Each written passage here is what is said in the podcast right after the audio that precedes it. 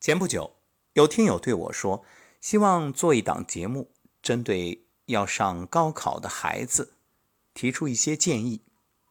我一直在构思，其实不只是高考，也包括中考。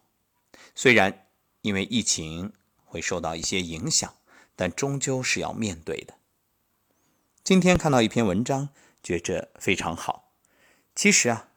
无论高考还是中考，要面对的不只是孩子，更是家长。很多家长都说，想让孩子轻装上阵，没有压力，别那么紧张，保持良好心态，能够正常甚至超水平发挥。可是，作为家长，如果你时时刻刻在给孩子制造紧张气氛，那孩子怎么能放松呢？事实上，绝大多数的紧张是源于家长本身，因此，与其说啊这档节目是让孩子们去学习如何面对，不如说是告诉家长你该怎样调整心态来看待这件事儿，或者说是如何理性正确的看待。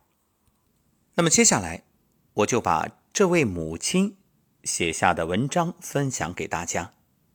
希望对各位有所帮助。这篇文章的题目叫《妈妈，万一我考不上好高中怎么办？》我们来听听这位母亲是如何回答的。想起去年这个时候的某一天，半夜凌晨十二点，我去洗手间，路过女儿房间，发现她的灯还亮着。我轻轻打开女儿的房门。本以为是孩子睡觉忘记关灯了，进去之后才发现孩子还在刷题。怎么还不睡？嗯，我再看一会儿。女儿好像有些烦躁，爱答不理的。离中考还有一个多月，我知道女儿正顶着巨大的压力。你现在先休息好，别老是看书看到这个点儿。我试图劝说女儿上床睡觉。女儿没有回话，只是深深的叹了口气。半晌，她声音略带颤抖的问我：“妈妈，万一我中考考砸了，上不了好高中，怎么办？”我一愣，反问道：“你觉得会怎么办？”我觉得，我要是考不了自己想去的高中，以后就很难考上好大学。考不上好大学以后，女儿委屈的好像要哭出来似的。我拍着女儿的肩膀，笑着说道：“你要是考不上大学，那就太棒了，这样你就能一直陪在妈妈身边了，妈妈也不用担心你一个人在外受苦受累。”女儿一惊，万万没想到我会说出这么一个答案，问道：“妈妈，你怎么是这么想的？”我继续笑着说：“妈妈是开玩笑呢，不过妈妈的中心思想确实是这样的。即使你考不上重点高中也没关系，上个普通高中也可以啊。考不上普通高中也没关系，学一些你感兴趣的技能，或者通过其他途径上大学，办法多着呢。”女儿睁大眼睛问我道：“真的吗？”“当然是真的。”你要知道，妈妈最想让你从中考这一场考试中收获的，不仅是分数，更多的是希望你能增强自己的抗压能力和学习能力。因为现在的社会发展真的是太快了，如果你只是一个会读书的书呆子，即使考上清华北大，以后也是会被淘汰的呀，对不对？女儿点点头。不要过分在意中考的分数，有时候你刻意的在乎它，反而达不到理想值。就像小时候我带你玩沙子的时候，你记不记得当时你抓了一把沙子？女儿又点点头，嗯，记得。我还记得你当时跟我说，手中的沙子不能紧握，因为握得越紧，沙子漏得越快。对啊，中考也是这样。你有时候抓分数抓得越紧，越害怕，反而越考不好。我希望我的女儿现在能够放轻松，享受中考这个过程，享受吸取知识的过程，而不是刻意在乎这个结果，明白吗？嗯，明白了。女儿的面色不再是我刚进屋时的焦虑，逐渐舒展开。我也放心的给她关了房间的灯，让她休息。后来，女儿在学习中不再有那么大的压力，每天都忙得开开心心的。最后呢，考上了理想的高中。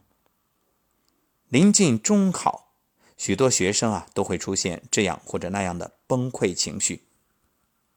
有很多学生有考前怯场焦虑症。通常会有这样几种不良反应：哎呀呀，该考试了怎么办？啊，再熬个夜吧，能记多少是多少。不行，单词我还没背会，生物课本还没复习完。哎，我到底要看什么呢？先看哪个？先看哪个？哎呀，看着都烦，不想学，算了，不学了。患有考试焦虑症的同学，一般情况下都不会考得很好，因为。他们对于知识并不是主动意愿的去学习，而是被动的强塞。这正是所谓的硬学。明明已经学不进去了，偏偏要学。那正儿八经学到什么东西了吗？没有，因为硬学没有学习计划，只是在心里给自己一个“你看我这么努力”，自我安慰罢了。还有考场慌乱焦虑症，曾经啊，好几个同学向我反映。老师，我一坐在考场位置，忍不住就心慌，心慌就算了，还发抖，就是腿抖到我控制不住、不能控制的地步。确实，一到考场就发抖、脸白、出汗，这样的情况很多。心理学上有个术语叫克拉克现象。克拉克是澳大利亚一名著名的运动员，长跑健将。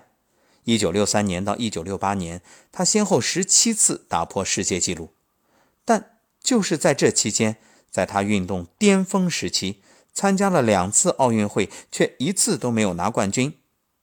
那什么原因啊？不是他水平不够，而是最关键的赛场上，他的压力太大，导致比赛的时候水平发挥失常。所以，我们将压力导致的这种现象叫做克拉克现象。面对这样的情况，建议各位同学考试之前可以画个符。上面可以写上：“你已经很努力了，加油！一次考试不能代表什么，下次继续就好了。”像这一类鼓励的话，在进入考场的时候可以反复查看，给自己加油打气。再有是考后自责焦虑症，有的同学啊，一旦没考好，就觉得对不起老师的教诲，对不起同学的关心，尤其是对不起父母的爱。想想父母两鬓斑白的头发，想想父母眼角的皱纹，越想越愧疚，是不是？甚至会觉得人生真是失败，觉得自己活着也没什么意义。其实考后自责都是多余的。按理说啊，更重要的是对自己负责，甭管别人怎么看，因为你根本管不了呀。考好了，就想这次模拟考好了。是不是别人没发挥好，我发挥超常才考的那么好呢？没考好呢，你又在想，老师我怎么那么笨啊？所以这种情况，无论成绩如何，都对自己不放心。如果是带着这样的情绪，既影响平时的学习，更影响考试之后的恢复。那么，既然焦虑的情绪如此普遍，我们要学会如何缓解。怎么缓解呢？一个就是平时啊可以适当运动，运动可以起到缓解压力的作用。面对中考，合理而适当的运动尤为重要。建议各位平时啊可以抽点时间出去跑跑步或者快步走。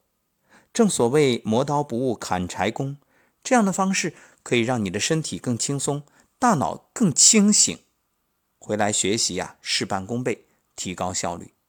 建议大家站桩、颤抖功或者太极养生步，这些都很好。我们的节目都有介绍，搜索一下也能看到。那有的同学可能说了，嗯，这些我都不爱做，那怎么办？那你爱什么呢？你爱打篮球就打打篮球，乒乓球、羽毛球什么都行，跳绳，甚至你就是。原地下蹲都可以，蹲起蹲起蹲起，哎，爱做什么做什么，反正就是让身体活动活动，但是注意不要剧烈，不要消耗太多，否则你过于疲惫也影响学习效率。选择自己喜欢的运动方式，对减轻心理压力可以有很好的效果。还有啊，深呼吸。面对考试，如果前面所说的画符对你来说用处不大，那你可以深呼吸，让自己嗯全然的放松，而且吸进去更多的氧气，也有助于头脑的清醒。深呼吸能够在人体注入更多氧气，降低心跳的频率和血压，放缓呼吸，平复你的脑电波，更好的恢复身心平衡、平稳，让人精力更旺盛。其实无论是中考还是高考，压力大很正常，天天睡不着觉也很正常。但问题是，你睡不着又有什么用呢？你可能会说：“哎呀，我这也不会，那也不会。”别着急，先捡会的做，一点一点的攻克。有一种心理现象，就是当你连续完成的时候，你内在的信心更充足，甚至有点难题也能迎刃而解。若你一开始就做难题，打击了自信，浪费了时间，迟迟做不出来，后边都耽误了。越做越着急，越急越做不出。所以，先做简单的。不仅考试是这样，平时复习学习都可以。哎，简单的先做，做会了，预热了，达到好的状态了，哇，做题做疯了，哎，就要这种状态，刷刷刷刷，锐不可挡，势如破竹。还有啊，不要强迫自己非得做高水平的卷子，因为总是做不出的话，对信心打击太大了。因此，考试之前啊。努力的去复习基础知识，把基础夯实了，你会发现，嗯，理清法自明，做起来并不难。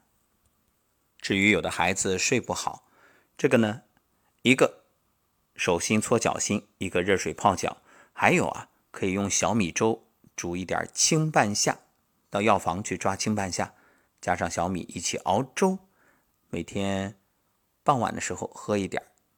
你会发现这个有助于睡眠，还有给孩子也好，家长也好，一个建议啊，不要熬夜去做题。有的孩子说我熬夜我清醒，错了，你这个时候清醒了，你等会儿睡不好。建议你早睡，然后早起，因为晚上九点到凌晨三点这六个小时，只要睡好了，保证身体造血，那你的身体就可以很好的补充能量，那就意味着早晨起来。神清气爽，中午再补个觉，哎，特别棒。其实你会发现，你熬夜睡得晚，然后起得晚，也不过就是六七个小时。那你要是九点睡，你哪怕四点起，从四点到七点三个小时啊，出去上厕所啊，喝点水啊，洗把脸啊，那就很充裕的时间。这时候学习效率非常高。所以你看，一样的时间。稍微调整一下，会安排两全其美。以上就是给到各位即将中考、高考的学子一份建议。当然，作为父母，最好的就是宽容和鼓励。宽容是让孩子减少压力，降低他的内在的焦虑。至于鼓励，那不用多说了，多多的欣赏，让孩子看到未来，看到方向，看到自己身上的优点，自然可以。激发起必胜的信心，勇往直前。今天六一儿童节，祝愿所有学子，虽然你可能已经告别了童年，但一样想对你说：人生路上加油，每天开心快乐。